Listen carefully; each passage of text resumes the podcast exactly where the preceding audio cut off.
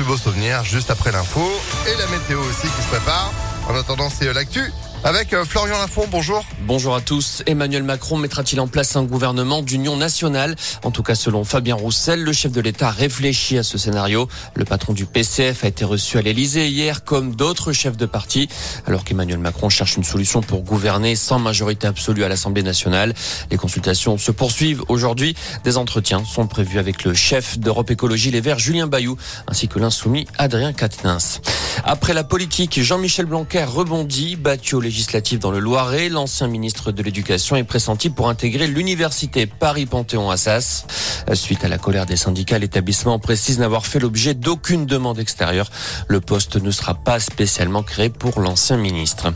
Ce drame à Saint-Nazaire, un bébé d'un an oublié dans une voiture a été retrouvé mort. Ses parents l'ont laissé pendant plusieurs heures alors que la température avoisinait les 28 degrés. Il n'a pas pu être réanimé par les services de secours. Une enquête est ouverte. Les parents ont été entendus.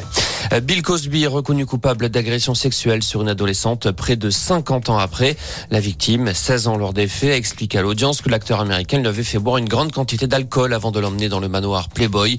L'acteur américain, âgé aujourd'hui de 84 ans, a été accusé de plusieurs agressions sexuelles par des dizaines de femmes. Il a toujours nié, assurant que les relations étaient consenties.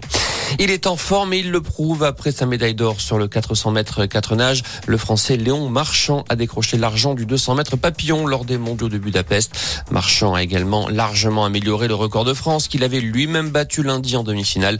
Il entre dans le cercle très fermé des Français ayant gagné deux médailles individuelles sur une même édition des championnats du monde. Et puis neuf départements de l'Ouest toujours en vigilance orange pour orage, des Deux-Sèvres au Landes en passant par la Creuse. À l'Est, ce sont six départements qui sont encore en vigilance pour canicule de la Saône-et-Loire à l'Isère. Voilà pour l'essentiel de l'info. Passez une excellente matinée. Merci beaucoup pour l'actu de retour à 6h30 et effectivement, on est toujours en vigilance orange.